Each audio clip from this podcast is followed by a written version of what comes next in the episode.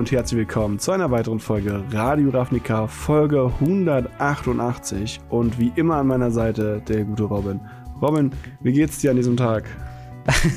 ja, mir geht's super. Ein, äh, ja, eine, eine schöne Woche nach March ja. der Maschinen äh, oder ja. March of the Machines liegt hinter uns.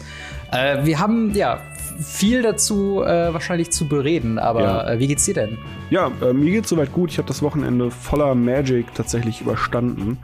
Und äh, wir haben ja beide auch ein bisschen viel gezockt. Und oh ja. ich glaube, wir sollten da auch so ein bisschen drüber reden. Das ist auch unser erstes Thema. Also, ach, klasse Überleitung. Definitiv, ich immer noch. Definitiv. Ähm, und zwar Marshall Machine Limited Einbrücke und erste Bruce. Bedeutet für uns, wir haben Limited gespielt.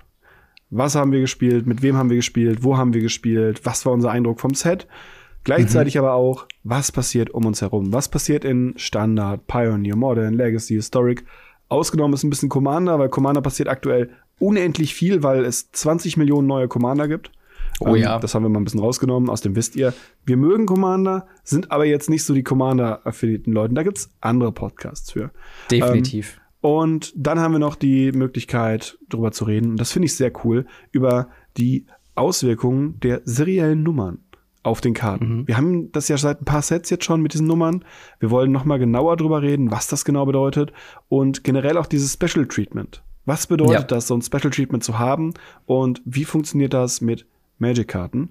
Und das sind diesmal nur zwei Themen, denn wir haben sehr, sehr lange kein Ask Us Anything ja. gemacht. March of the Machine Spoiler Season hat uns voll gehittet und ihr seid so fleißig da Fragen am Schreiben. Das ist so großartig. Ich liebe das, jedes Mal da reinzugucken, denke mir so, oh, davon, das möchte ich beantworten, das möchte ich beantworten. Und das tun wir heute. Wir beantworten yes. heute in einer hoffentlich etwas längeren Ask Us Anything Folge nochmal eure Fragen an uns aus dem Discord. Genau, und äh, da ist auch schon ein guter Hinweis mit Discord. Wenn ihr mit uns in Kontakt treten wollt, könnt ihr das sehr gerne tun. Auf unserem Radio Ravnica slash Gamery äh, Discord-Channel.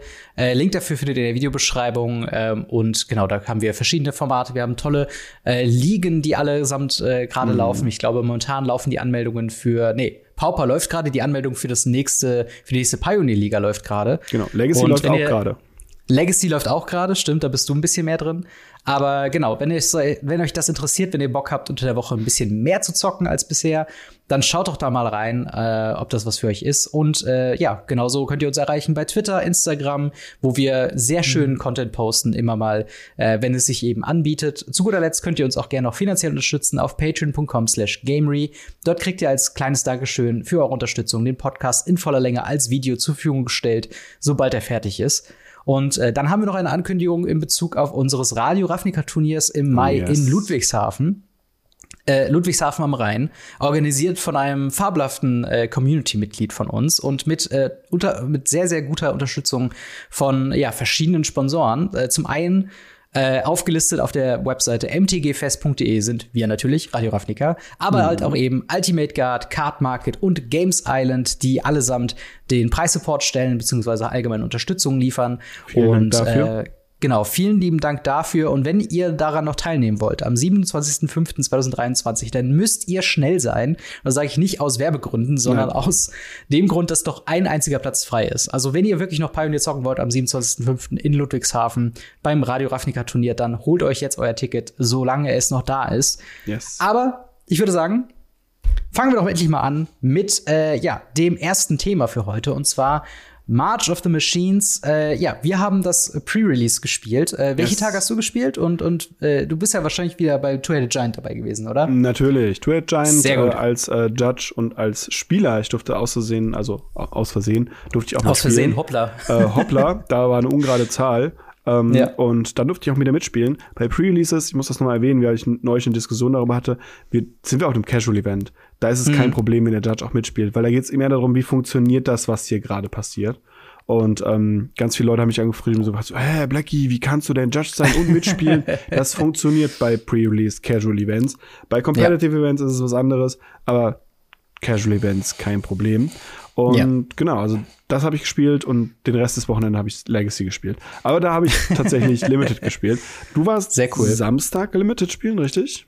Genau, ich war am Samstag im äh, Funtainment in Berlin. Yes. Äh, dass sie ein, äh, was, was halt den Grund hatte, dass wir, äh, dass ich dort auf einem, ja, kleinem Event, könnte man sagen, ja. so war. Also es war jetzt, sag ich mal, so, so ein halb äh, privater, sag ich mal, Pre-Release. Äh, eingeladen wurde ich da halt von ähm, eben äh, noch Wizards of the Coast und halt, was mit, wer mit dabei war, war halt eben äh, Malternativ und äh, Maxi Markov. Hm. Äh, zwei größere YouTuber, die man vielleicht kennt, nicht unbedingt aus dem Magic-Kosmos, aber nee. äh, sind beides sehr begeisterte Magic the Gathering-Spieler und ich durfte die beiden kennenlernen noch mit ein paar Leuten von denen, die da vor Ort waren, auch noch mitspielen. Und es war sehr, sehr schön. Sehr unterhaltsam, weil äh, sobald die natürlich irgendwie äh, eine Kamera auf sich gerichtet haben, drehen die komplett sofort mm. in den mm. Show-Modus und sind super krass dabei. Und äh, ich bin mal richtig gespannt, was von deren Seite so als Video so bei rumkommt. Aber äh, allem zusammen, unabhängig davon, äh, war der Pre-Release auch bei mir äh, tatsächlich sehr, sehr schön. Wir hatten äh, ja eben One-on-One -on -One gespielt, also das klassische Seal sozusagen.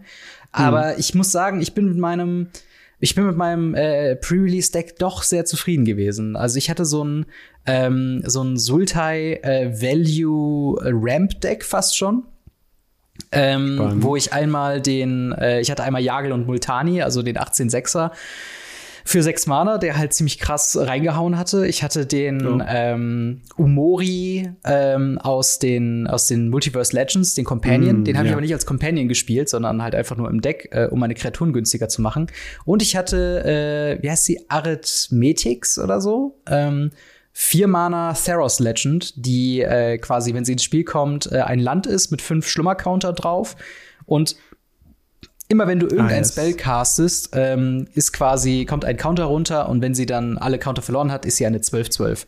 Und in dieser Kombination war das schon echt ganz schön krass. Und äh, auch so Sachen wie ähm, hier äh, Invasion of, of Zendikar ist halt einfach so eine Busted-Karte im Limited, habe ich gelernt. Also einfach so dieses, ich, ich rampe mich jetzt einfach von Turn 4 auf Turn 6 und kann dann auch noch so fette Kreaturen spielen, die dann auch nämlich noch ein bisschen weiter nach vorne bringen, mhm. die zum einen eine große Wand sind, zum anderen halt wirklich trampeln. Ich hatte noch diesen Polukranos, der auf der anderen Seite ja der, der, die Wormcoil Engine quasi yes. ist. Yes. Und ähm, also irgendeine dieser Kreaturen hat schon meistens ausgereicht, um meine Gegner so ein bisschen in Schach zu halten, weil die dann halt mit ihren 1-3 Double Strikern oder äh, ne, so, so kleineren äh, äh, Convoke-Kreaturen mhm. und sowas dann arbeiten. Und das muss ich sagen, hat sehr viel Spaß gemacht. Also, ja. ich weiß nicht, was hast du denn für, für ein Deck gespielt bzw. gebaut? Boah, wir hatten, äh, also Two Giant bedeutet ja, wir haben zwei Decks gebaut. Yes, genau. Wir haben das klassische Simic, äh, Ramp, Konter, Card Drop, Fatty Kreaturendeck gespielt. Mhm. Und wir hatten ein ähm, Madu-Deck, was ich dann gespielt oh. habe, was so ein bisschen auf Agro gegangen ist, aber auch hinten raus eine ziemlich krasse Kurve hatte. Und ähm, mhm. wir sind dann halt mit Karten wie ähm, Drana und Linvala um die Ecke gekommen. Also Sehr ich hatte cool. wirklich Legendary Tribal im Endeffekt. Äh, ich hatte Drana und Linvala, ich hatte äh, Torbran und wie heißt der? Nicht, wie heißt der? Äh, äh, Rankle. Rankle, genau. Dann ja. hatte ich die Hazaret und irgendeinen Dude, von dem ich noch nie vorher gehört hatte. Die übrigens mhm. sehr cool ist, weil die sucht ja Legendaries aus den obersten sechs Karten. Die kann man gratis casten. Geil, ja. Dann hatten wir Netali. Ähm, also der, der oh, dicke ja. Dinosaurier. Wir haben auch äh, unser letztes Spiel mit Infect, also mit Giftmarken gewonnen. Ähm, ah, geil. Habt ihr den extra geflippt und dann genau, quasi, extra geflippt, äh, angegriffen. Der Gegner hat geblockt und dann habe ich mit Rankle noch dafür gesorgt, dass er seine Kreatur opfert, wodurch elf Kreatur, elf, äh, elf Schaden durchgekommen sind als Giftmarke. Ja. Und ja, das, das ist ja quasi Bleit, cool. Bleitstil Kolossus, ne? ja, quasi, quasi. Ja. Nicht ganz so schlimm, weil äh, Bleitstil Kolossus ja auch noch minus eins, minus eins Marken auf Kreaturen stimmt, macht, mit Infect halt. Ja. Aber äh, schon sehr, sehr stark. Und es war sehr, sehr cool. Es hat eine Menge Spaß gemacht. Äh, wir haben ein ungeschlagenes Team da gehabt. Wir hatten ein Team, das gar nichts gewonnen hatte und trotzdem Spaß hatte. Also es war, ja. es war sehr, sehr spaßig. Und deswegen mag ich Twilight Giant so sehr. Das, das glaube ich, das glaube ich. Ich glaube auch wirklich, hätte ich noch ein paar mehr Booster und ein paar mehr, sag ich mal, Auswahl in den Karten mhm. gehabt, hätte man die Decks noch besser hm. zusammenkriegen können. Also so hatten wir halt ganz häufig, ich weiß noch, äh, eine Person in dem Pre-Release hatte ähm, quasi Mono-White, aber Five-Color gespielt, weil sie zweimal Kenrith geöffnet hatte. Oh mein Gott, ja. Was halt richtig krass ist. Ähm, und so hat sie halt dann alle Dual-Lands quasi gespielt, die sie irgendwie im Pool hatte, einfach nur Weiß plus X und jeder weitere Effekt, den du quasi bei Kenrith unlockst damit, ist halt einfach Bonus. insaner Value, so als Bonus, genau. Und ähm, ja, wir hatten, wir hatten halt auch echt so ein paar Sachen, also viel tatsächlich weiß-schwarz mit sehr hohem Removal-Fokus, was mm. auch echt nicht schlecht war. Es gibt sehr starken Removal in diesem Limited-Format, muss ich, muss ich ja, zugeben. Das stimmt. Ähm, Und wenn du dann halt noch so ein paar äh, ja, schwarze äh, Rares oder Mythic Bomben eben drin hast, dann ist das schon extrem gut, wirklich. Also ja. ähm, ich, ich weiß nicht, wie hast du das, wie hast du denn das Limited so wahrgenommen, als jetzt abseits von, von dem, sag ich mal, Casual äh, Spielspaß, den man da hatte? Wie sehr oder welche Faktoren glaubst du hängen am meisten damit zusammen, ob ein Limited Deck gut zusammenkommt oder weniger gut zusammenkommt? Ähm, es ist, es ist dabei halt wirklich, wirklich schwierig weil ähm, Sealed ist immer noch immer was anderes, wie zum Beispiel Draft. Das sind ja beides, mhm. gelten ja als Limited-Formate.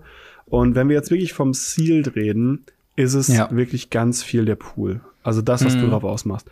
Im Draft kannst du es noch manchmal retten, sozusagen, indem mhm. du halt gute Karten pickst, Synergie pickst, äh, besser pickst als der Gegner und damit was machst. Aber im Sealed hast du halt deinen Pool. Ja. Und ganz oft bestimmt der Pool einfach, wie gut du schon im Pre-Release läufst, muss man einfach sagen. Und dann liegt so ein bisschen dran, wie ausgewogen das Ganze läuft. Wie viel Removal hast du, wie viel Counter hast du, wie viel Card Draw hast du, ähm, wie viel Damage hast du, wie viele Kreaturen hast du, wie baust du deine Kurve auf. Es ist schon gut. Also ich mag Limited tatsächlich, ich mag Sealed mehr als Draft, was mhm. aber daran liegt, dass ich Draft einfach sehr anstrengend, langwierig und äh, anstrengend finde. Ähm, ja. Weil es ist meiner Meinung nach immer noch die Königsdisziplin des, des, des, des Magics. Es kann und, schon sehr kompliziert werden, das stimmt. Ja. Und, und Sealed ist halt da ein bisschen anders. Sealed ist chillig, Sealed ist, ich setz mich dahin, baller ein paar Karten mhm. zusammen, guck, was für ein Deck ich bauen kann, hab vielleicht einen coolen Pool, hab nicht so einen coolen Pool. Äh, ja. Wir haben ja auch teilweise festgestellt, äh, wenn man in so, so einem Draft-Kit auf einmal irgendwie zweimal einen Prätor hat, mhm. dann könnte das sehr, sehr strong sein, wenn man das spielen kann.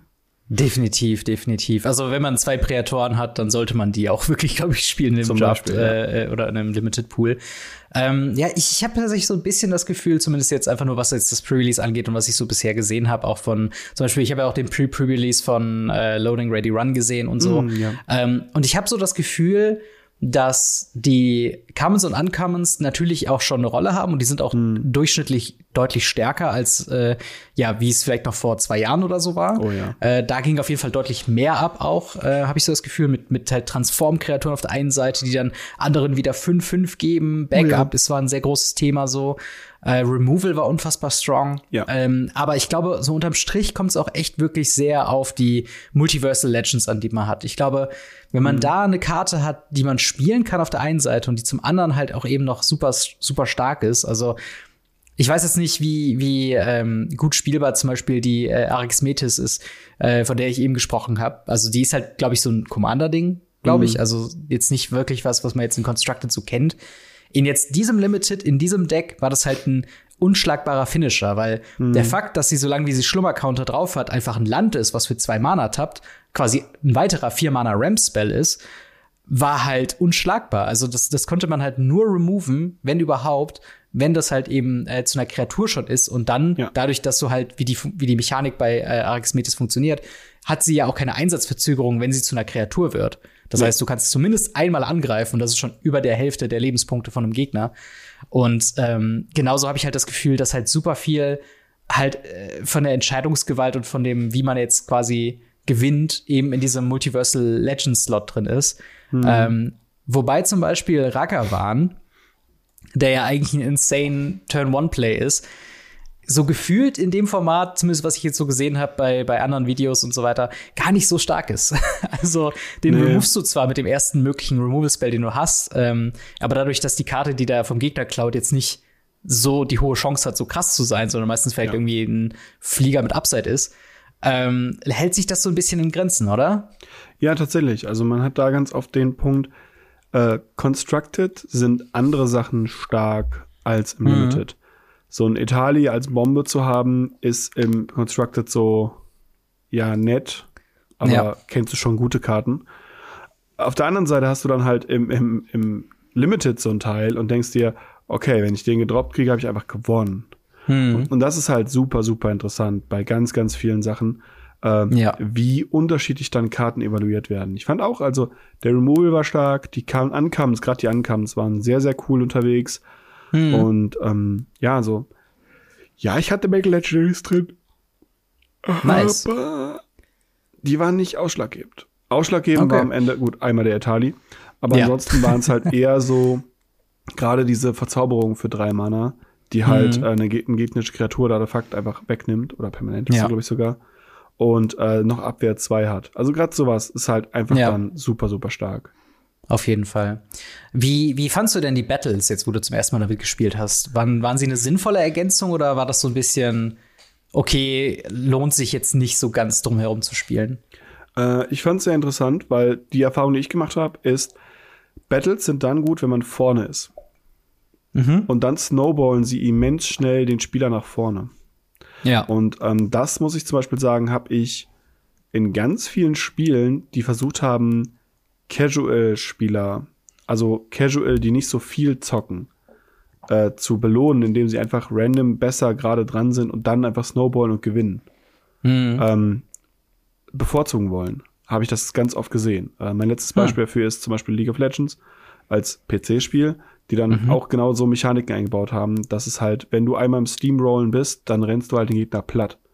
Und genauso war es hier auch. Also man hat den gespielt, ähm, hat einen geilen Effekt bekommen, hat, war eh schon krass Overhead an Bord, konnte dann angreifen, konnte irgendwie vier Damage nach links noch setzen, um, um das Ding zu triggern, hat dann noch Mhm. ein größeres Board gehabt und noch mal einen Effekt gehabt und noch mal ein Ding gehabt. Und dann muss ich sagen, das ist schon, die waren sehr, sehr oft einfach ein Win-More. Ja. Beziehungsweise halt eine, eine Snowball-Mechanik, dass du halt nicht mehr hinterherkamst. Und Mhm. wenn du hinten dran warst, hast sie gezogen, sie gespielt, sie hatten einen mittelmäßigen Effekt und du hast sie eh nie geflippt. Ja, das stimmt schon. Also sie haben nicht so einen, so einen essentiellen ähm, ja, Auswirkungen gehabt, dass du jetzt auf einmal dann wieder nach vorne liegst, auch gerade wenn du sie priorisierst, anzugreifen. Mhm. Also ich glaube, in meinem Limited Deck, ich glaube, die einzige ähm, Battle, die ich gespielt habe, war halt wirklich die Invasion äh, of Zendikar. Mhm. Äh, die tatsächlich, also ich würde fast sagen, die ist schon als Battle fast schon einer der besseren. Ähm, zum einen, weil sie Ja. uncommon ist, das heißt, ein Limited häufiger vorkommt. zum anderen halt, weil sie auch vier Mana eben dieser Ramp für zwei Basic Lands ist und nur drei Defense Counter hat. Das Mhm. heißt, ich hatte, glaube ich, in jedem Spiel, wo ich sie gespielt habe, keine Probleme, die auch zu flippen im selben Zug. Und äh, dann hast du halt noch mal einen 4-4er mit Vigilant Haste äh, und dann noch mal Upside, dass er selbst noch mal für Mana tappt. Also im Endeffekt ist das wirklich, glaube ich, der Best Case für diese Battles, dass du quasi für vier Mana den Fronteffekt direkt bekommst und halt keine Probleme hast, den Rückeffekt zu bekommen. Und da gebe ich dir recht, das zu erreichen, da musst du schon echt gut weit vorne sein, weil sonst äh, fällt dir das, glaube ich, ganz schwer, ähm, da äh, Ressourcen abzuzwacken, um da noch weiter Schaden zu schießen. Ja. Ähm, aber ja, das, äh, das ist auf jeden Fall ein sehr, sehr spannendes Ding. Ich fand, ähm, du hast ja äh, in der letzten Woche so ein bisschen gesagt, dass du äh, das Gefühl hast, dass ähm, ja jetzt bei March of the Machines sehr viele Mechaniken so vereinzelt vorkommen oder dass jetzt nicht so ein großes Paket, äh, sag ich mal, da drin ist. Hat sich das jetzt beim Pre-Release und jetzt, wo du die ersten Karten in der Hand hast, so ein bisschen noch mal verändert bei dir oder äh, würdest du trotzdem noch dabei bleiben und sagen, okay, das ist ein äh, Kuddelmuddel an Mechaniken, die nicht wirklich viel zusammen haben? Äh, ich würde dabei bleiben. Meiner Meinung nach Okay. es eine, eine, eine Stänge sehr, sehr starker Kuddelmuddel an Sachen, die jetzt nicht zusammengehören, die auch nicht so viel machen tatsächlich zusammen, außer ein bisschen halt so eine Basis bieten. Mhm. Und ähm, bei uns wurde auch ganz wenig mit Synergy gespielt. Wir hatten, glaube ich, einen Spieler, der mit den äh, Inkubationssachen gespielt hat. Hm. Und ansonsten wurde halt praktisch kein, kein Ich spiel das gemacht. Ja. Sondern Ja, es ist sehr schwer bei dem, bei dem Set wirklich zu sagen, was jetzt das Thema ist. Also bei sowas wie Ixalan kannst du relativ safe sagen, das ist ein Tribal-Set. So Ja. bei Ravnica so ein Fraktionsset. Ja. Das ist halt wirklich so ein Ding. Du kannst Phyrexian Tribal spielen, aber du kannst auch einfach Black White äh, Good Stuff spielen so und hast dann ein paar Phyrexianer mit drin, ja. Das, das stimmt schon. Das ist schon echt so ein, ja, ein, ein schwierig zu greifendes Set immer noch konzeptionell.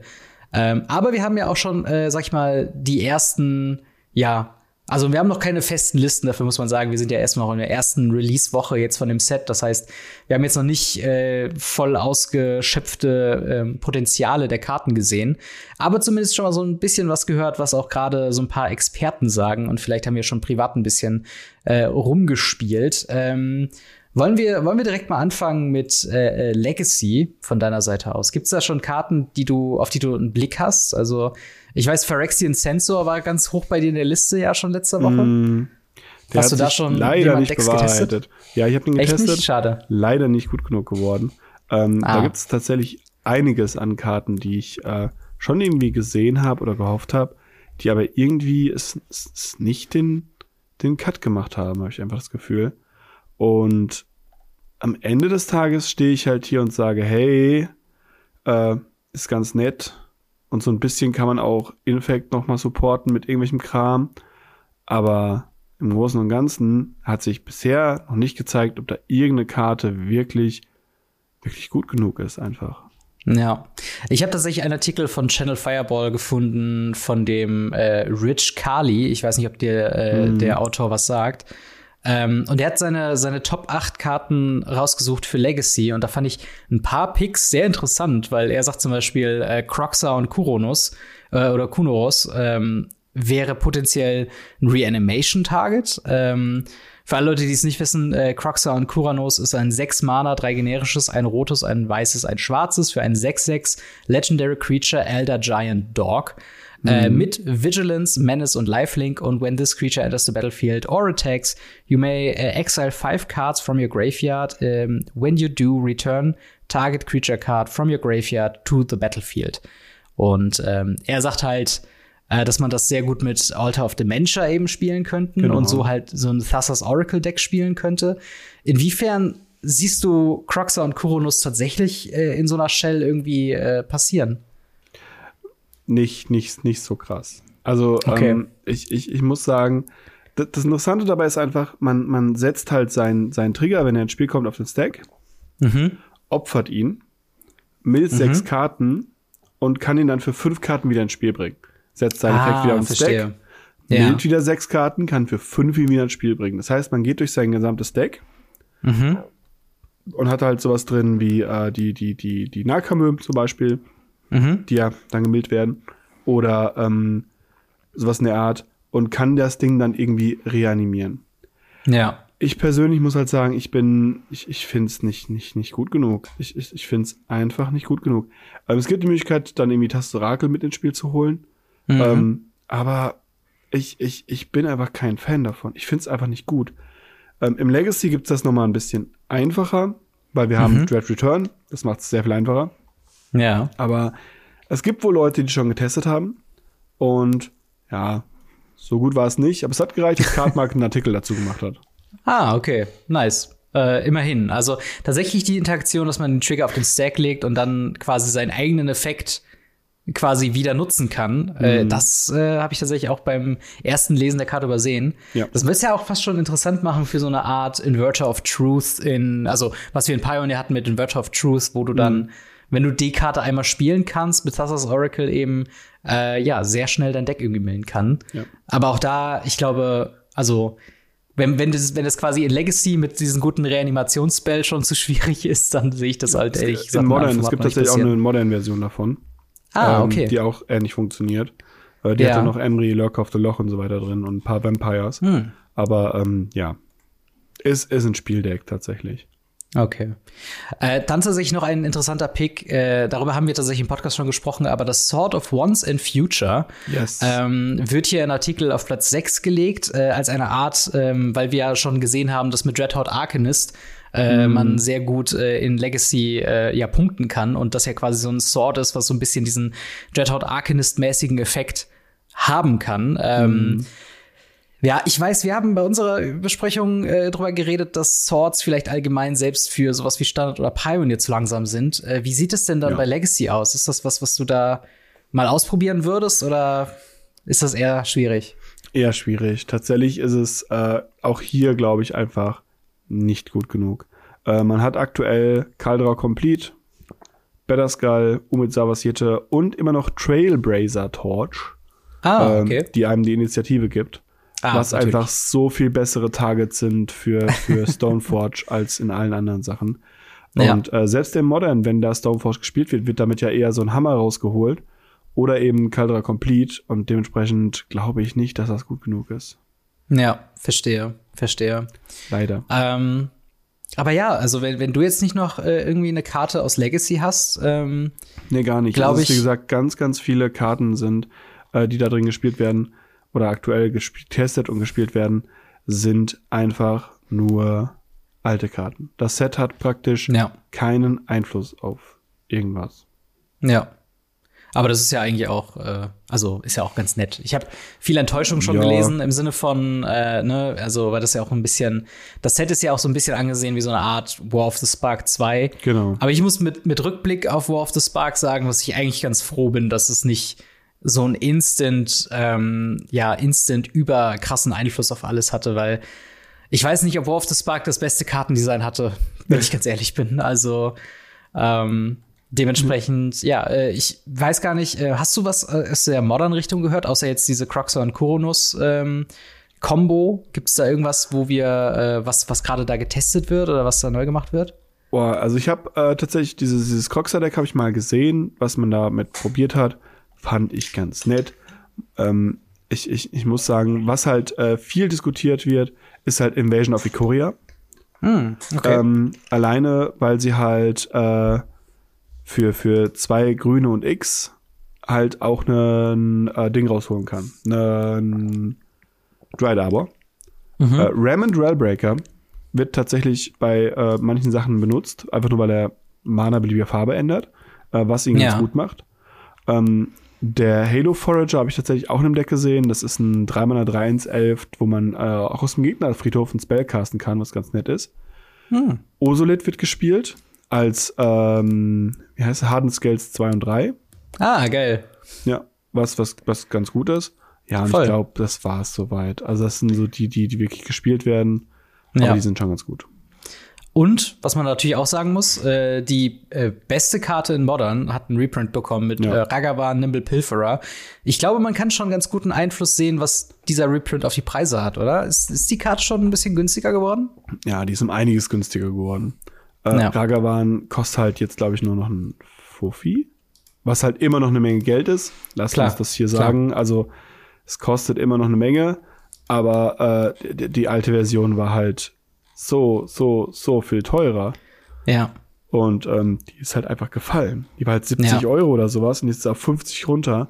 Und ich habe ja schon meine Prediction abgegeben, dass alle Sets, die diesen Sonderslot haben, irgendwie Mhm. mit Strixhaven, Brothers War und so weiter reinkommen werden. Dementsprechend Mhm. kann ich auch sehen, dass March of the Machine einen ähnlichen Weg geht. Die hinten diese, diese, diese Zusatzteile, diese Multiverse Legend, werden Mhm. wahrscheinlich noch um einiges günstiger, wenn die mit der Zeit fallen. Hm. Und die anderen Karten im Set, wenn es nicht gerade die Prätoren sind, die halt immer eine Sonderstellung haben, äh, Mhm. werden wahrscheinlich auch einfach ins Bodenlose fallen. Und Ja. tatsächlich zeigt aktuell, bis auf zwei, drei Ausnahmen, zeigt sich das Set genau in dieser Richtung. Also es gibt die Ausnahme von dem Tribute to the World Tree Mhm. und dieses Invasion of Ikoria halt und den Orsolith und dann wird's halt, dann wird's halt mau. Ja, dieser, dieser Tribute to the World Tree, den, den habe Ja. ich auch ehrlich gesagt nicht gecheckt, warum der jetzt so durch die Decke geht. Was, was haben wir da übersehen? Ähm, das Format, das wir nicht bereden wollen, Commander.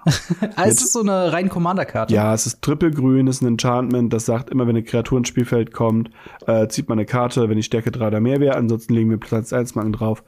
Das ist strong. Also ich glaube Okay. tatsächlich, dass man es vielleicht im Standard spielen könnte, wenn es ein monogrünes Deck im Standard gibt.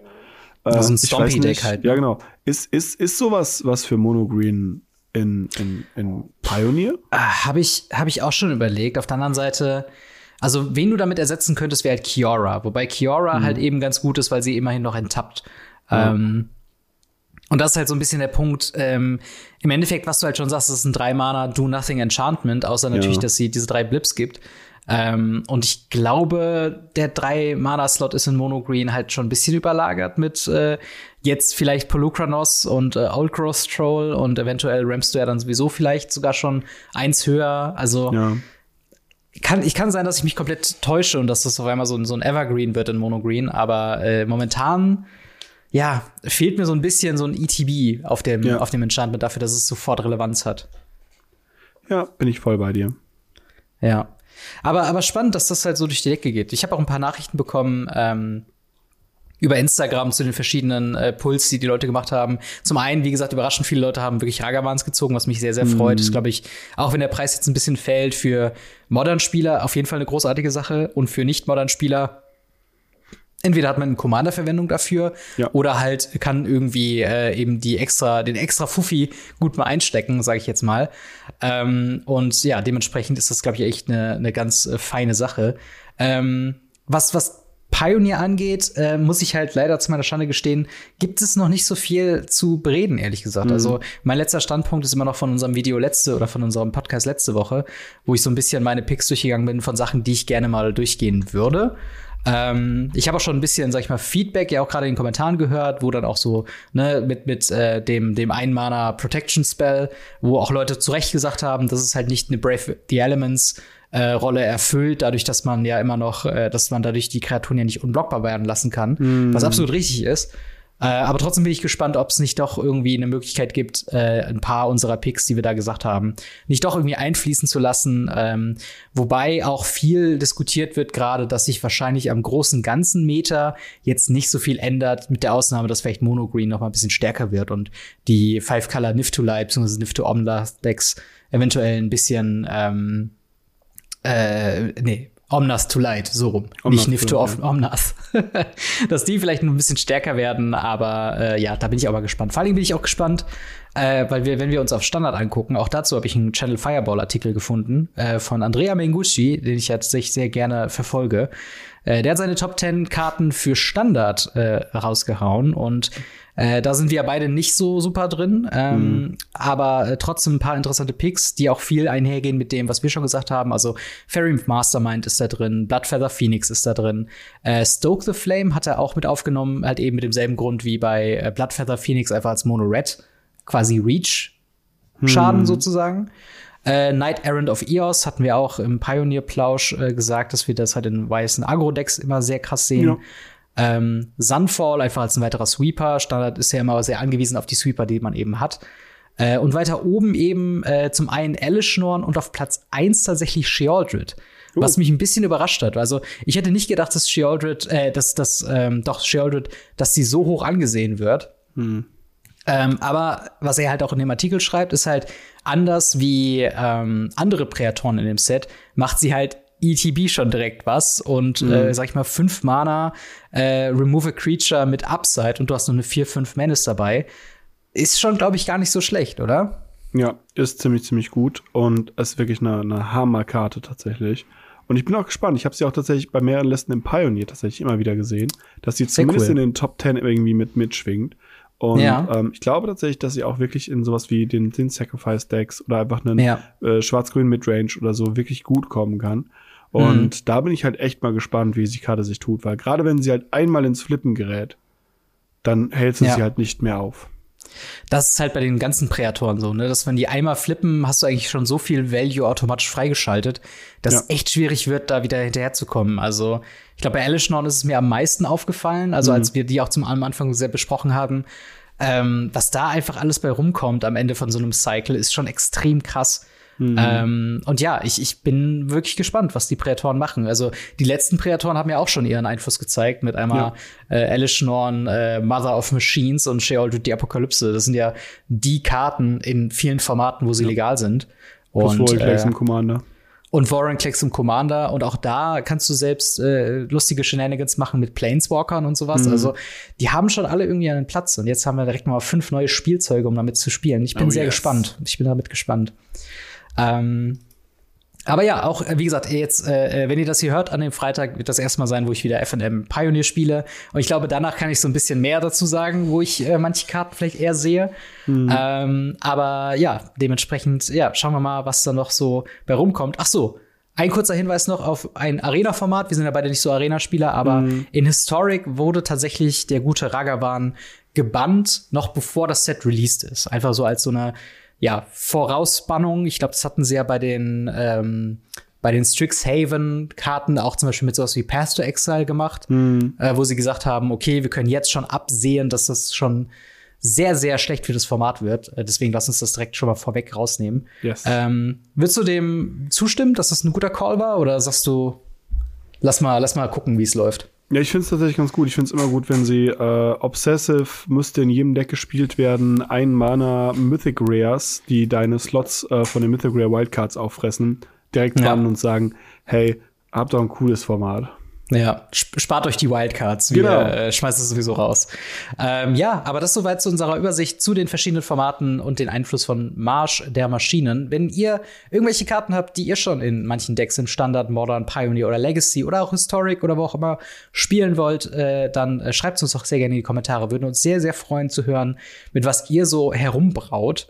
Hm. Und ähm, dann würde ich sagen, Gehen wir mal weiter zum äh, nächsten Thema. Yes. Und zwar ähm, haben wir ja in letzter Zeit sehr viel über serielle Karten in Magic mm. the mhm. Gathering gesprochen. Herr der Ringe hatte quasi seine gesamte Werbung und seine gesamte Marketingkampagne aufgebaut auf den einen Ring, der mm. One of One, äh, die eine Karte, die es nur einmal geben werden soll. Ähm, wir hatten in ähm, Brothers War hatten wir serielle Artefakte gehabt. Jetzt haben wir serielle äh, limitierte Karten auch wieder in ähm, March of the Machines. Ähm, wie ist denn so sein, dein allgemeiner Eindruck von den ganzen Sachen? Jetzt, wo wir vielleicht ein paar, ich weiß nicht, hast du mal so eine serielle Karte in der Hand gehabt? Hast du die ja, mal aus dem Booster ja, irgendwo ja. gezogen? Ähm, wir hatten äh, auf dem Turnier, wo ich am Samstag war in Köln im Experion, äh, hat ein, ein Judge-Kollege von mir mir seine serielle Karte gezeigt, die er zufällig in der Tasche hatte weil er sie am Vortag beim FNM in seinem, in seinem äh, Collector-Preisbooster drin hatte und nicht realisiert hat, dass es eine serielle Karte ist. Krass. Das ja. ist, äh, das ist extrem krass, muss ich sagen. Ja. Also, ähm, wie, wie, wie ist denn so dein, dein gefühlte, dein, dein, dein Gefühl bei dem ganzen Thema so? Ist das was, wo du sagst, okay, das bereichert das Spiel irgendwie? Oder, oder glaubst du, die Leute freuen sich jetzt schon sehr drauf, wenn sie äh, sowas ziehen? Oder sagst du eher, irritierend, komisch. Braucht man das? Ähm, ich ich finde es ich find's schwierig, wenn ich ehrlich bin. Ähm, ich weiß nicht, was sie daran so faszinierend gerade finden. Ich weiß, dass Wizards of the Coast versucht natürlich irgendwie ähm, einen Sammelfaktor wieder ins Spiel zu bringen. Wir haben Collector mhm. Booster, mm. Collector Booster haben das halt so hart vernichtet, äh, was was diese Sammelbarkeit angeht. Und dann kamen tausende Frames dabei, dann kamen zigtausende Foilings dabei. Und dann war es schon nichts mehr Besonderes mehr. Und wir haben jetzt halt binnen drei Jahren, drei Jahren, glaube ich, mhm. so viel in dieses Spiel reingepackt, dass nichts besonders mehr ist. Und ihr wisst das, ihr habt äh, einen Spruch davon, den ich andauernd sage, when everything is special, nothing is. Und leider Gottes fängt das jetzt bei den seriellen Karten für mich auch an. Ja, ja, es verliert halt so ein bisschen dann den, den, äh, ja, so, so Mehrwert, ne, wenn halt, ja. äh, wenn es halt so ein bisschen eben, ja, wenn es halt, wenn's halt so viele davon gibt. Und ja. tatsächlich noch ein anderer Faktor, der dazu kommt, auf den wurde ich aufmerksam äh, im Reddit, wo äh, jemand das gepostet hat. Und das hat auch sehr viele äh, halt Upvotes bekommen auf Reddit. Äh, ein Beitrag von äh, Ben äh, the Bruiser, äh, der äh, noch vor Release von March of the Machines geschrieben hat, um, I gotta be honest, watching all these LGS Open serialized rares before the set is even released is super disheartening. Also ja. ähm, die ganzen eben Livestreams und Contents und wir haben ja teilweise auch unsere PR-Pakete slash, also Hashtag Ad, Hashtag Werbung von ja. Wizards of the Coast vor Release bekommen. Vielen Dank auch dazu nochmal. Ja. Äh, aber theoretisch hätte uns das ja die Möglichkeit gegeben, Content zu veröffentlichen von dem Set, bevor das Set released. Mhm. Ähm, und hätten wir jetzt äh, da irgendwas drin gehabt, was halt äh, ne, so, so ein Wow-Effekt, so eine serielle Nummer hätte oder sowas, ähm, muss man ja auch sagen, jede serielle Karte, die man irgendwo sieht in einem Livestream, ist eine Karte weniger, die man potenziell öffnen könnte ja. in seinem eigenen Booster. Ja. Und Kannst du diese, kannst du dieses äh, entmutigende Gefühl von äh, Ben aus, aus dem Reddit irgendwie nachvollziehen? Oder sagst du, das ist jetzt hier so ein spezieller Fall von jemandem, der, sag ich jetzt mal, Casual-Sammler ist, aber das Spiel ist halt nicht mehr für Casual-Sammler? Ähm, ich kann es nachvollziehen, ich sehe aber noch eine weitere Ebene mit drin in dieser Aussage. Mhm. Und zwar ist es heartbreaking im Sinne von, es wird so viel aufgemacht und es sind so, so viele davon schon im Umlauf hm. Ähm, das, was ist daran dann noch besonders? Und warum sollte ich mich, klar freut man sich, wenn man so eine Karte zieht, aber warum sollte man sich dann großartig freuen, wenn tausende Stores oder hunderte Stores vorher schon hunderte davon aufgemacht haben? Äh, ja. Dann, dann ist das halt auch nichts Besonderes mehr. Es gibt ein paar, die sind relativ selten, äh, muss ich sagen. Also äh, leider Gottes gehört Talia dazu, mhm. ähm, die relativ selten ist im Vergleich zu, zu vielen anderen. Aber ähm, es ist, ist absolut lächerlich, äh, wie viele Karten es gibt. Man muss ja überlegen, es gibt ja jede von den, von den Legends, von diesen Multiverse mhm. Legends, gibt es ja noch mal als serielle Karte. Und ja. da sind halt auch so absolute Non-Hits, wie zum Beispiel Lutri dabei, den einfach ja. niemand haben muss. Oder Feuerklang und Sonnenstimme. Also Fire Song und Sunbreaker. Ja. Wo ich mir denke, der als, als, als, als Ding, das, es macht halt wenig, wenig Sinn. Und wenn ich mir jetzt überlege, man kriegt halt von zum Beispiel Renata, äh, kriegt man halt schon für, ich glaube, 150 Euro. Was eine Menge Geld ist, keine Frage. Aber hm. kriegt man eine einzigartige Karte. Weil ja. diese Nummer gibt es nur einmal. Und dann bekommt man eine einzigartige Karte für 150 Euro.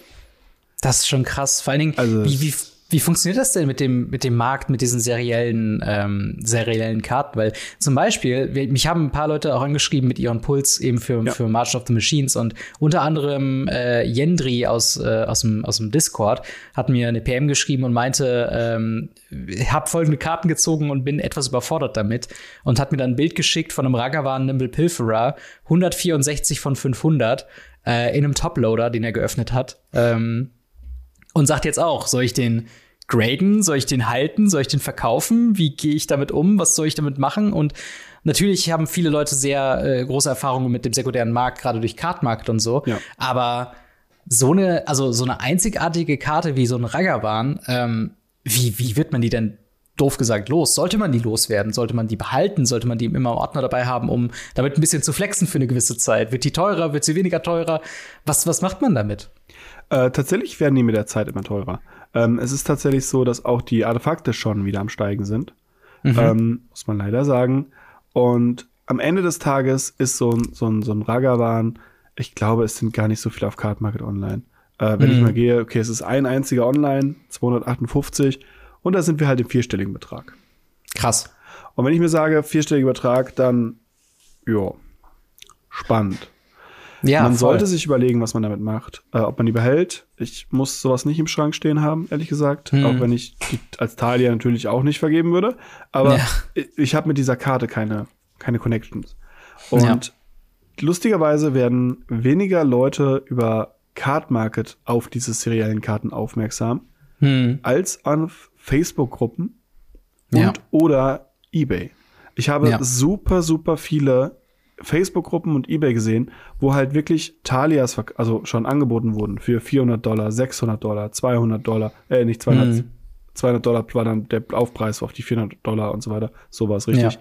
Und also wirklich, diese, diese Facebook-Gruppen gehen total ab. Äh, ich habe auch äh, ganz, ganz viele zugeschickt bekommen. Danke, Patrick, nochmal dafür. ähm, äh, und äh, ist auch super viele Leute, die mir, die mir angeschrieben haben, gesagt haben, hey, hier habe ich Natalia gesehen, deswegen vielen, vielen Dank dafür. Äh, ich, ich gucke, ich gucke, wie es wie es funktioniert. Dollarbereiche ja. sind für mich halt aktuell leider noch raus, weil ich die nicht importieren möchte. Ähm, ja. Aber ansonsten gibt's halt super viele Sachen über, über Facebook und mhm. eBay. Und tatsächlich sind da mehr als auf Card Market. Ja. Ich glaube auch sowas, sowas sehr Spezielles, da, da ist man, glaube ich, sehr viel schneller in so einem Bereich wie, ja. also da muss sich schon in Sphären aufhalten, wo, glaube ich, auch äh, Reserved List-Karten verkauft werden. Und das sind halt ja. eben genau diese Facebook-Gruppen und, und andere Gruppen, wo man sich irgendwie ja reinbringen muss. Äh, ich weiß noch, ich glaube, das erste Beispiel, was wir im Podcast schon besprochen haben, sind halt die Missprints mit dem ja. äh, mit dem mit dem Kollegen äh, von von äh, von damals, der dann auch gesagt hat, okay, es gibt ja diese Missprint und und Curiosity äh, Facebook Gruppe und äh, ja, da in, in solchen Geschichten muss man sich dann wahrscheinlich irgendwie reinfinden ja. und sich ein bisschen umhören, weil ja, Card Market, zum einen, wenn wir halt wirklich von so hohen Preisen reden, ist es halt schon crazy, ja. das über ja. so Card Market abzuwickeln, finde ich. Also da will man schon, da, da würde ich mir fast schon überlegen, bei so, einem, bei so einem vierstelligen Betrag, ob ich da nicht lieber mit dem Auto zu jemandem nach Hause fahren würde, mit einem Koffer so und das vorher irgendwie mit dem also es ist ja fast schon mehr wie ein Auto kaufen ja. als sowas. Ne? Also, also du kriegst halt, ein gutes Auto für 1000 Euro. Ja, total. Und das ist halt, ähm, ja, es ist, es ist crazy, was, was ja. das halt eben, eben macht. Äh, sowohl halt für diesen finanziellen Marktsektor, als halt auch eben ja diese, ja, diese, diese äh, nach Außenwirkung auch. Ähm, ja. Auf der und, anderen Seite ist es ja. auch genau das. Wir haben das Problem, dass wir halt auf der einen Seite halt von diesen vierstelligen Riesenbeträgen reden. Mhm. Auf der anderen Seite reden wir halt von 150 Euro Singleton. Das sind Karten, die es nur einmal gibt, Billo-Karten, ja. die halt denselben Slot einnehmen. Und das muss ich jetzt sagen, da ist diese Sammelbarkeit, die ich als problematisch sehe, so hart eingeschränkt. Mhm. Ähm, wir haben ja auch noch dazu kommen, es ist ja ein eigenes Foiling.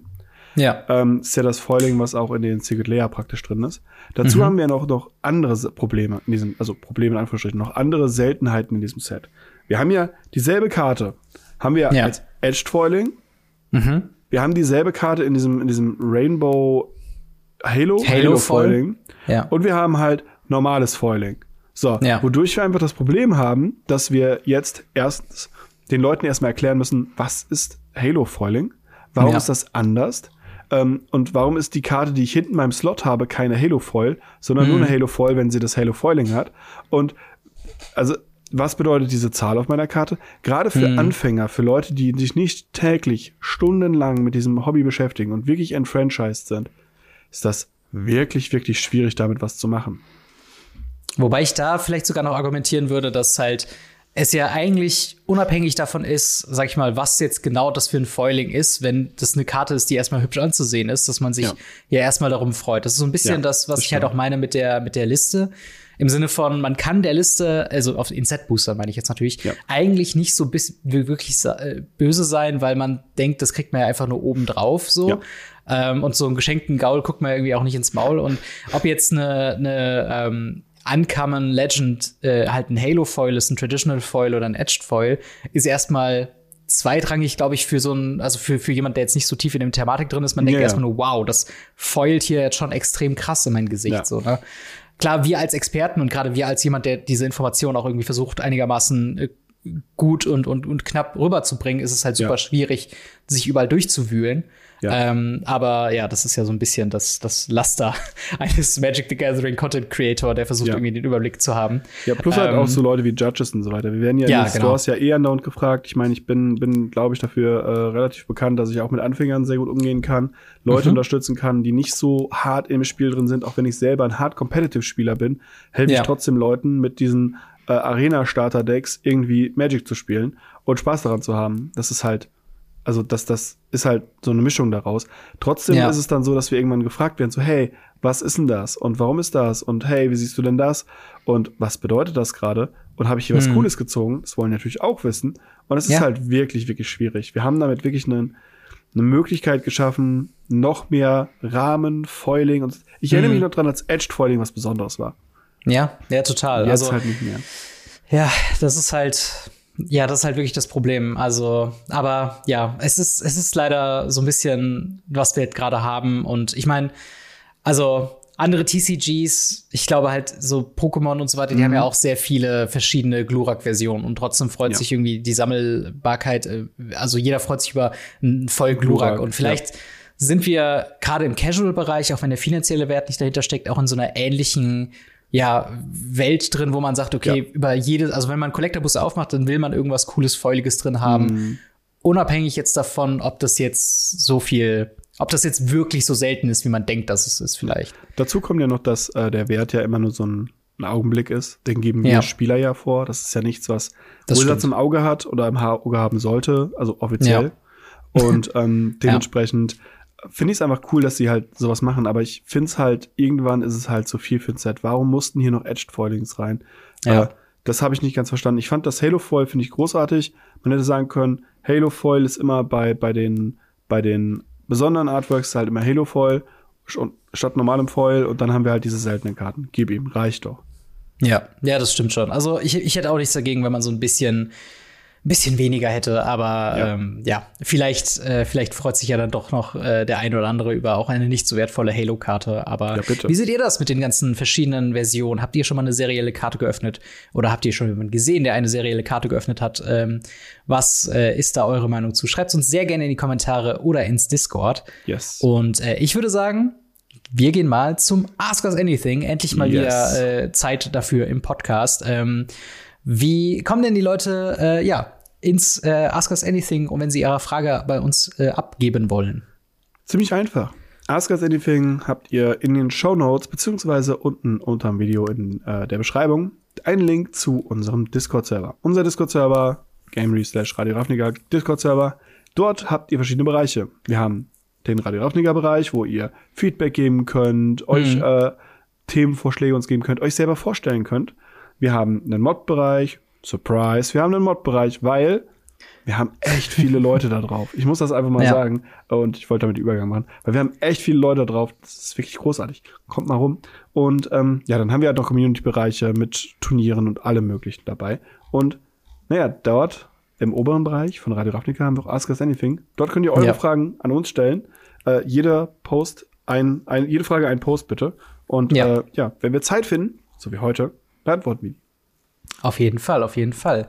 Äh, da haben wir zum Beispiel von Chaos Kicks die Frage, wenn Wizards of the Coast ein Set nochmal bringen würde, wie es mal war, welches würdet ihr euch am meisten wünschen? Also welches äh, ja, altes Booster-Set würdest du gerne nochmal ja, reprinted im Umlauf sehen? Äh, Innistrad. Erstes Innistrad.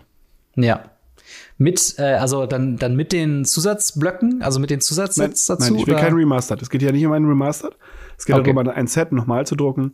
Und das wäre Innistrad. Äh, bei Zusatzblöcken ähm, haben wir ja schon mal drüber geredet, was wir noch gerne als Remastered-Sets und so weiter hätten. Wenn es Mhm. wirklich nur ein Set ist, ein einziges Set, also wirklich ein, ein nicht ein Block, sondern ein Set, dann ist es bei mir erstes Innistrad. Okay, alles klar. Ich weiß gar nicht bei mir, also dadurch, dass ich halt sehr viel von Innistrad höre, würde ich glaube ich wahrscheinlich auch Innistrad sagen, weil das halt immer so von so vielen Leuten wird das so hochgehalten und ich habe es halt noch nie gedraftet, deswegen würde ich das glaube ich ganz gerne mal tun. Ähm, und halt die Karten da drin sind auch, auch ziemlich geil, muss man sagen. Ja. Ja. Ich Das hoffe ja immer noch, dass es, dass es noch mal so einfach knallhart reprintete Sets einfach wirklich noch mal gibt, so Ja. so ein bisschen was äh, 30th Anniversary Edition hätte sein sollen, Ja, so in, in der cool optimalen gewesen. Welt, dass es einfach ein Reprint von von Alpha wäre. Ja. Ähm, dann haben wir zwei Fragen, die so ein bisschen in eine selbe Richtung schlagen. Und zwar einmal von äh, Sparky Bits. Äh, sie schreibt äh, in Englisch, muss man dazu sagen, aber wir Ja. müssen es natürlich auf äh, Deutsch zu packen. Äh, why do you guys um, think uh, isn't why do you guys think Magic isn't adding cards uh, way more quickly to Arena to go towards Pioneer? The remastered sets uh, are a good way, uh, but it would take many, many more years if they keep this schedule up. Ähm, also ein bisschen die Frage, warum ist Magic Arena so oder Wizards of the Coast so langsam mit dem Adden von Mehrkarten in äh, Pioneer, um aus Explorer vollwertiges Pioneer zu machen? Was glaubst du, Ähm, ist da der Hintergrund? Mehrere Gründe. Erstens, das Team ist nicht groß. Ja. Also das Magic Arena Team ist nicht groß, die brauchen lange, um sowas reinzuprogrammieren. Plus, die müssen ja gleichzeitig noch die neuen Kram reinprogrammieren. Und wie Mhm. wir wissen, pumpt Wizards en masse raus. Jetzt gibt es noch von oben die Aussage, hey, ihr müsst nicht nur Explorer haben oder halt äh, äh, irgendwie sowas in der Richtung. So, oder halt, äh, äh, wie heißt das nochmal? Das alte, wo Alchemy? alles spielt. Alchemy, Ach so, genau. Historic. Ähm, und Historic. Und genau, also Ja. ihr merkt schon, Ja, ja, ihr müsst genau, halt genau. die, die Karten für alles Mögliche reinprogrammieren. Äh, jetzt kommt hier so ein Zusatzding, wo sie dann irgendwelche alten Legends reinprogrammieren müssen, äh, die, die sie überhaupt nicht am Schirm wahrscheinlich hatten. Und Mhm. das muss ja auch übersetzt werden. Es ist ja nicht so, dass damals die Karten für Arena entwickelt wurden, sondern damals Ja. waren die Karten einfach Karten. Und äh, ja, dann gibt's die Karten, die nur für Arena entwickelt werden. Und, und, Mhm. und. Also es ist wahnsinnig viel, was sie machen müssen. Und ich glaube tatsächlich, dass sie deshalb auf diese Remastered-Strategie gehen. Plus, ich kann mir vorstellen, wenn sie jetzt alle Karten draufhauen würden, Hm. aus, über Nacht, aus irgendeinem Grund, ähm, dass es nicht so viel in die Kasse spielen würde, wie langsam alle Remastered-Sets durchzumachen. Das ist halt wirklich auch das Ding, ne? Wenn jetzt, wir hatten ja jetzt das Innistrad äh, Remastered auf, äh, oder das Shadow over Innistrad Remastered auf Arena Ja. gehabt, äh, was ja auch einen sehr, doch einen größeren Einfluss hatte, als wir es vielleicht auch im Podcast erwähnt haben. Ähm, äh, was auch viele Leute hat sehr, sehr gut gefallen. Also das Drafterlebnis war wohl sehr äh, überraschend gut für viele Leute. Ähm, ich habe es leider nicht gespielt, aber trotzdem ist es ja, es ist halt eine schöne so Nostalgiewelle. Ähm, aber schadet natürlich so ein bisschen den Drive zu sagen, okay, Arena ist halt die Plattform für Pioneer. Und das ist halt so ein bisschen das Problem in einer Zeit, wo jetzt gerade Pioneer immer beliebter wird und auch Ja. jetzt durch Pro-Touren und, und durch den Competitive-Weg so ein bisschen mehr in den Vordergrund kommt. Äh, ich bin sehr dankbar, dass sie nicht Pioneer irgendwie äh, auf der Pro-Tour in- auf Arena spielen, so. Aber trotzdem kann ich mir schon vorstellen, dass viele Leute vielleicht Bock auf Pioneer haben. Und wenn man mal eben was spielen möchte, muss man leider sagen, ist halt Magic Arena so der Go-To-Weg für jemanden, Ja. der alleine gerade ist, einfach mal reinzugucken. Und ähm, es ist schon echt ein Vorteil, schneller Richtung Pioneer zu gehen oder vielleicht auch eine, eine konkrete Roadmap, äh, Roadmap zu haben mhm. äh, Richtung Pioneer. Und das fehlt ja komplett gerade. Wir haben so ein grobes Verständnis, in welche Richtung es geht, aber jetzt kommt halt auch noch Herr der Ringe, jetzt kommen halt auch noch wieder Alchemy, ähm, Rebalanced-Karten für jedes mm. Booster-Set. Wir haben äh, Aftermath, äh, wir haben Historic Anthologies, Pioneer Anthologies und so weiter und so fort. Und äh, ja, das sind halt alles so ja, Tropfen auf dem heißen Stein. Und ich glaube, bis wir halt wirklich, wirklich Pioneer da haben, und ich rede nicht nur von den Top äh, Competitive Decks, da sind wir schon relativ nah dran mittlerweile. Aber ich meine so wirklich, dass man jede Karte, die in Pioneer legal ist, auch potenziell zur Verfügung hätte in Marina, sind wir halt wirklich noch weit weg. Hm, ähm, absolut. Und quasi daran anhängend hat Fixie Hartmann äh, geschrieben, wäre eine Komplettierung von Pioneer auf Arena der Todesstoß für Magic Online. Äh, Magic Online, für alle, die es nicht wissen, ist der zweite digitale Klient, der schon etwas länger äh, um, umgebig ist. Wird nicht mal von Wizards selbst äh, programmiert, sondern der wurde ein bisschen outgesourced, aber mhm. äh, ist halt die einzige Plattform, wo man jedes Format, glaube ich, spielen kann. Also ja, so ziemlich fast, eigentlich, oder? Fast. Das Problem ist, dass die auch auf Magic Online mittlerweile sehr, sehr langsam geworden sind und es immer noch Karten, zum Beispiel aus den Warhammer-Sets, nicht ja. auf Magic Online gibt. Und ja, äh, ja, also da muss ich halt sagen, das war früher mal anders. Ähm, hab Baldur's Gate angefangen, dass die Karten nicht direkt online hatten, was wirklich schwierig wurde. Mhm. Und ja, ich glaube nicht, dass es der Tod wäre. Nee. Weil man spielt ganz andere Sachen da drauf. Pioneer wird auf Magic Online fast gar nicht gespielt. Äh, Pioneer ist ein Paper-Format und das können sie mhm. wirklich nur rausnehmen, indem sie halt auf Arena das bringen, meiner Meinung nach. Ja. Und das wäre das Einzige, was Pioneer weiterbringt. Das ja. kratzt aber nicht an den Legacy, an den Modern, an den Commander, an den Pauper, an den Penny Dreadfuls dieser Welt. Mhm. Ja, definitiv. Also ich würde auch sagen, ich glaube, der, der, der Hauptappeal an Magic Online ist halt wirklich auch sowas wie äh, Vintage halt eben äh, bezahlbar, in bezahlbarer Form spielen zu können. Und auch gerade so Sachen wie halt äh, Vintage Draft und äh, die haben ja ein eigenes Booster-Set für online rausgebracht vor yes. ein paar Jahren mit Vintage Master, wo du auch äh, Reserved List-Karten reprinten konntest und so weiter. Ähm, yes. All diese Sachen kann es nur auf Magic Online geben. Und ich glaube, äh, da die Leute, die Magic Online spielen, um diese Formate zu spielen, die sind, glaube ich, ein bisschen äh, stärker dabei als jetzt die Pioneer-Spieler. Ja. Ähm, ich würde immer noch argumentieren, dass Magic Online nicht gerade das beste, der beste Klient ist für Neueinsteiger. Also Absolut da muss man schon nicht. richtig die hard drauf sein, um da sich reinzuarbeiten. Ähm, aber ich glaube nicht, dass es der, der Todesstoß für Magic Online wird. Magic Online ist fast schon ein bisschen wie wie Magic the Gathering selbst. Es wurde schon so oft tot gesagt und ist trotzdem immer noch dabei. Also ja, ähm, ja, stimmt. Von daher, ja, äh, ich will es auch eigentlich gar nicht. Ich will auch gar nicht, dass es stirbt, ehrlich gesagt. Also ich finde eigentlich das immer als Alternative sehr, sehr gut. Und ähm, ja. ja ähm, dann eine Frage vom Frankenfuchs bzw. Jens, der fragt: Hallo, ihr beide, äh, wie schafft ihr es, äh, trotz Durststrecke und Niederlagen an Magic the Gathering dran zu bleiben? Frage für einen Freund, Zwinker-Smiley. Also, wir alle kennen das, wir haben alle mal Phasen, wo es einfach nicht fluppen will, wo man oh, einfach ja. nicht gewinnen will, wo jeder Freitag man irgendwie mit einem nicht so guten Gefühl nach Hause geht. Wie gehst du da, wie gehst du da durch? Ähm, ich habe sowas nicht. Krasser Flex, aber okay. ähm, ja, also tatsächlich, das ist leider Gottes äh, wirklich der, der, der Punkt. Ähm, ich bin vom Mindset her ganz anders gestrickt. Mhm. Ähm, mir ist es meistens egal, ob ich gewinne oder verliere. Auch auf großen Turnieren. Ich fahre nicht auf große Turniere oder größere Turniere, um dort zu gewinnen oder sonst was. Mhm. Ich bin am Samstag äh, auf das Turnier gefahren. Ich habe morgens zwei Decks in der Hand gehabt und habe mich gesagt so, oh, das ist ein Combo-Deck, ich bin gerade zu dumm für Combo, ich spiele jetzt einfach hier das komische Mono-Grün-Rot irgendwas Deck, was ich da rumliegen hab und hau einfach Leuten irgendwas ins Gesicht.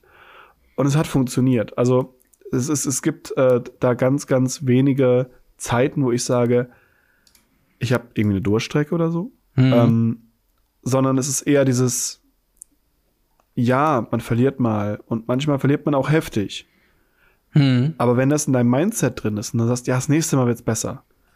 Und dann wird's nicht besser. Dann gräbt sich ja. das in dein Mindset. Und wir haben ganz, ganz viele Spieler, äh, Spieler, äh, ein sehr, sehr guter Kumpel von mir, den ich sehr, sehr gut leiden kann, äh, mhm. ist aktuell in so einem Loch. Und da merkst du es wirklich, wie anstrengend das für die Person einfach ist. Und es tut mir auch sehr, sehr leid. Und da gibt's nur eins. Mindset ändern, nochmal aufrappeln und weitermachen. Ja. Das ist genau das. Ja, ich, ich würde auch sagen, ähm, durch, durch Magic the Gathering habe ich auf jeden Fall so ein bisschen das Verlieren gelernt, weil Ja. äh, man kommt zwangsläufig irgendwann an einen Punkt. Meistens bei mir war es halt wirklich so dieser Punkt von wegen, ah, ich habe ein paar Booster und zock mit meinem äh, Kumpel ein bisschen Magic zu Hause zu, halt ich gehe regelmäßig ins äh, in, in den Laden rein und, und zock halt irgendwie Standard oder so. Ja. Da kriegst du halt erstmal auf die Fresse. Das, das muss man einfach sagen. Ne? Und das, da kommt auch wenig dran vorbei. Ähm, das, das, was mir halt auch viel geholfen hat, Thema auch Mindset, mir halt immer wieder bewusst zu machen, dass äh, zum einen Erwartungshaltung gering halten. Am besten so wirklich sagen, hey, selbst wenn ich hier 0-3 rausgehe, habe ich zumindest gutes Magic gespielt oder mein bestmögliches Magic gelernt, äh, ge ge gespielt ähm, und vielleicht sogar ein paar Sachen gelernt, die ich vorher nicht wusste. Und das ist halt immer ein Mehrwert und das darf man niemals aus den Augen Ja. verlieren. Was da halt auch viel hilft, ist halt ähm, dokumentieren. Äh, ich habe eine ganze Zeit lang wirklich immer meine Matchups aufgeschrieben, habe gesagt, okay, jetzt hier, äh, keine Ahnung, ich habe Mono Red gespielt, habe gegen Mono Green verloren, habe gegen Control verloren, habe gegen irgendeinem anderen Deck verloren und dann versucht einfach nur die die Records aufzuschreiben. Wie viel habe ich verloren? War es irgendwie 1, 2 oder war es 0, 2?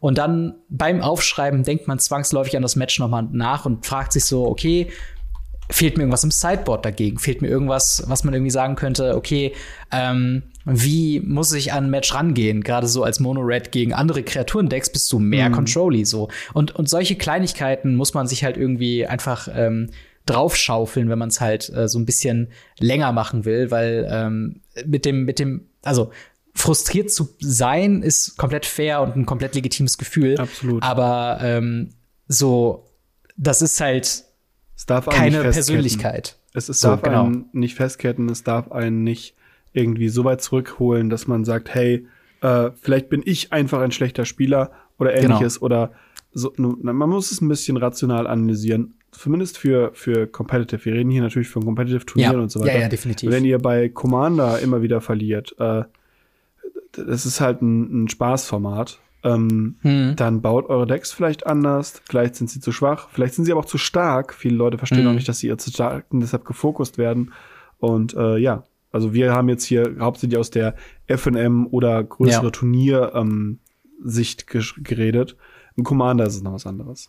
Genau, aber auch selbst da würde ich, glaube ich, sagen, dass man, dass man immer gut tut zu reflektieren und Ja. was auch nie schadet, ist, äh, seinen Gegner, gegen den man verloren hat oder, oder in dem Falle die Playgroup, einfach zu fragen, hey, ist euch was aufgefallen, was Ja. ich hätte anders machen können? Was hättet ihr irgendwie anders gespielt? Und meistens können sich Magic-Spielerinnen ganz gut äh, dran erinnern, wann ein kritischer Zug war, der für einen, der einen selbst zugunsten gelaufen ist. Also ähm, ich hatte auch schon irgendwie dann Leuten sagen können, so, hey, übrigens, wenn du jetzt da einfach all in gegangen wärst mit deinen Kreaturen und mich angegriffen hättest, ich hätte gar nicht mich recovern können, so wie ich es jetzt getan habe. Ähm, deswegen ist es teilweise auch dann mit dieser Threat Assessment, wie aggressiv kann ich sein, wann lohnt es sich auch mal äh, in, in einen Angriff zu gehen, wo ich mehrere Angreifer verliere, aber trotzdem den, den Damage durchpowere und manchmal muss man sich halt eher zurückhalten und das sind halt einfach so Feinheiten, die muss man auf die, auf die schmerzhafte Art und Weise zwischenzeitlich lernen und ähm, ja, macht euch immer wieder vor Augen, jedes Match macht euch in irgendeiner Art und Weise besser und, und versucht immer ein, ein Learning irgendwo mitzunehmen. Ja. Ähm, ich würde sagen, lass uns doch noch eine Frage mit reinnehmen. Yes. Ähm, komm, was, was komplett unrelated zu Magic von äh, Shabba äh, Labba Ding Dong. Äh, was ist euer Lieblingsfilm? Uh, spannend. Ähm, das ist äh, tatsächlich sehr spannend. Äh, ich musste eine Sekunde drüber nachdenken. Hast du schon einen, der dir da gerade ja, einfällt? easy. Okay. Und zwar zwei gleichzeitig. Ich kann nicht sagen, ich habe einen Lieblingsfilm, ich habe zwei Lieblingsfilme. ja. Ähm, das eine ist The Crow ähm, mit Brandon Lee. Äh, ein sehr, sehr alter Film. Ähm, Ja. Sehr düster, sehr Gothic-Style. Ähm, geht da viel um die Nacht des Teufels und äh, Mhm. eine Person, die halt noch was zu erledigen hat und deshalb äh, von einer Krähe wiedergeboren wird. Und äh, der ganze Film hat auch eine traurige Geschichte, weil in Real Life ähm, tatsächlich ein Problem entstanden ist und Platzpatronen mit echten Patronen ver äh, verwechselt wurden Mhm. in einem Geschoss und so weiter. Sehr, sehr Unangenehm. trauriger Film, aber ein sehr, sehr großartiger Film. Ähm, Ja. Da habe ich sogar ein Poster seit f- vier- f- 15 Jahren, glaube ich, äh, im Eingang von mir hängen. Ja. Und ähm, der zweite Film, den habe ich siebenmal gekauft, beziehungsweise sechsmal gekauft und jetzt einmal geschenkt bekommen. Cool. Äh, Cop Sprite. Cop Sprite habe ich geschenkt bekommen äh, und beziehungsweise sechsmal gekauft, weil Ja. es mein Lieblingsfilm ist. Ich erzähle Leuten mal, wow, voll der geile Film. Alle so, oh, kenne ich nicht. Ich so, ja, hier hast du die DVD, guck die mal an. und dann mhm. bekomme ich die nie wieder. Und dann vergesse ich, wie ich die verschickt habe oder geliehen ja. habe und dann muss ich mir den neu kaufen. Dementsprechend habe ich den sehr, sehr oft gekauft schon. Kenne ich, kenne ich auf jeden Fall.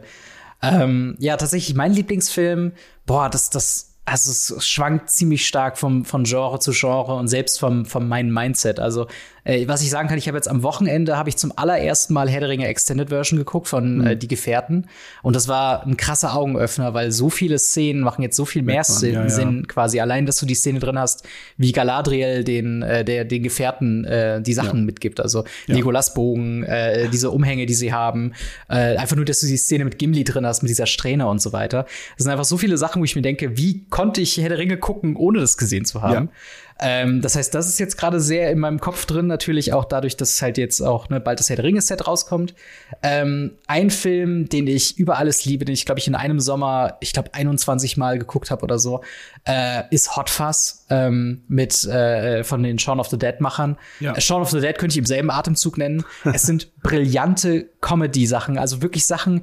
Ich, ich habe den nicht 21 Mal geguckt, weil ich das immer wieder geil erleben wollte, sondern 21 Mal geguckt, weil ich jedes Mal was gefunden habe, was mir vorher noch nicht aufgefallen ja. ist. Und dann guckst du das mal mit einem äh, mit einem Kommentar von den Schauspielern, von dem Director, von anderen Sachen. Dann hast du noch mal irgendwie einfach so einen Durchlauf, dann mal Synchro, dann mal nicht Synchro. Und du hast eigentlich immer irgendeinen Aspekt, den du vorher noch nicht hast. Das ist so clever geschrieben, das ist so eine geile Story, das sind so coole, witzige Charaktere. Ja. Und ja, das sind, das sind faszinierend gute Filme. Aber ey, ich hatte auch in meiner Vergangenheit hatte ich richtig krasse, äh, hatte ja auch eine, eine, eine Horrorzeit, äh, wo sowas wie Brain Dead äh, sehr oh, trashig, ja. aber auch irgendwie ja. geil ist. So Freitag ähm, der 13. Immer noch ein sehr Freitag der 13. Es gibt Klassiker, es gibt halt auch so Sachen wie so gerade im japanischen Raum äh, entweder in die Richtung Ghibli zu gehen oder halt so obskuren äh, Horror-Shit, so wie wie Ju-On oder sowas oder äh, Midnight Train und sowas. Also äh, das ist halt, das, es gibt so viele so viele tolle Filme. Ich könnte jetzt gar nicht einen so konkret benennen. Aber ja. all die, über die wir geredet haben, sind auf jeden Fall gut und sehenswert, falls ihr noch was für euren Kinoabend braucht. Absolut. Ähm, können, wir, können, wir, können wir noch eine machen? Ich, Ach so, ich hab, noch eine ich hab, Frage? Ich habe ich hab, ich hab noch eine rausgesucht, die ich tatsächlich. Ja, klar, sehr Die ist ein bisschen älter. Also ich scrolle ja auch immer ganz, ganz oft durch die, durch die äh, älteren äh, ja. Sachen durch. Und, sehr, sehr gerne. Ähm, zwar ist die von, von Lyrics mhm. 868. Und es ist eine aus dem Januar eine Frage. Und sie ist sehr ja. interessant und deswegen will ich tatsächlich so ein bisschen drauf eingehen. Ähm, ja. Was sagt ihr zu dem Gerücht, dass Mark Rosewater das Spiel bei March of the Machine komplett umkrempeln mm. will? Durch ja. kleinere Booster, zwei bis fünf Karten wie in unserer Aftermath. Mm. Ähm, beziehungsweise neue Seltenheitsstufen, Legends oder Impossible Rare. Ja. Und Möglichkeit von einem Dual Reprint. Also mal wieder auf die Reserved List auch ein bisschen abgesehen. Ähm, wenn ich jetzt ketzerisch bin, sage ich, ja. wir haben die fünf Kartenbooster in Aftermath hm. und wir hatten Dual Reprints in Magic 30. Was würdest du von einer weiteren Seltenheitsstufe halten? Boah, im Endeffekt, äh, Im Endeffekt ist das ja schon so ein bisschen der Fall mit den Seltenheitsstufen, was wir auch in diesem Podcast besprochen haben mit den seriellen Karten. Also mhm. sehr viel seltener geht's ja nicht, außer man nimmt noch sowas rein wie Masterpieces, die halt noch mal äh, auch in der Vergangenheit schon so einen eigenen Seltenheitsgrad quasi drin hatten. Ähm, es ist, es ist auf jeden Fall ein spannender Gedanken. Die Frage, die ich halt mir stelle, ähm, zum einen, ähm, Ach so, es, ist, es handelt sich um ein Gerücht, dass Mark Rosewater genau. das machen möchte. Ne? Genau, genau, also genau. Sachen wie die kleineren Booster, die sind ja quasi schon confirmed, dass wir in Aftermath die kleineren Booster bekommen werden. Aber es ist noch nicht äh, gesagt, ob auch Commons oder Uncommons drin sind. Okay, ähm, ja. Das ja, ist leider ja, genau. noch nicht gesagt. Aber wir haben fünf Kartenbooster, deswegen. Also das wurde ja schon genau. confirmed. Und genau. äh, ich habe jetzt halt mal gesagt, der Dual Reprint, weil wir hatten das Thema schon öfter, ja. Reserved List, äh, sorry, ja, Leute, wird nicht fallen. Äh, ja. Aber, aber ja, also ich, ich finde das, ich finde das auf jeden Fall halt spannend, vor allen Dingen, ähm, also äh, ich, ich finde halt immer, wenn so radikale Änderungen kommen, äh, muss das auch immer verknüpft sein mit, was ist der Mehrwert aus einer ja. spielerischen Perspektive. Und das ist halt so ein bisschen was, das würde ich jetzt gerade bei so einer äh, extremen Seltenheitsstufe irgendwie jetzt nicht unbedingt so sehen. Die ja. ursprüngliche Begründung von Seltenheitsstufungen äh, war ja sowas halt durch, durch das Limited, durch das Draft-Erlebnis, dass du halt manche Effekte sind einfach so stark, dass die jetzt nicht immer vorkommen sollten. Nicht jeder Draft sollte irgendwie eine Mythic Rare haben. Mhm. Ähm, und jetzt da noch eine Impossible Rare oder sowas mit reinzunehmen, ist halt, da kann eigentlich nur der Sammelwert hinterstehen, oder?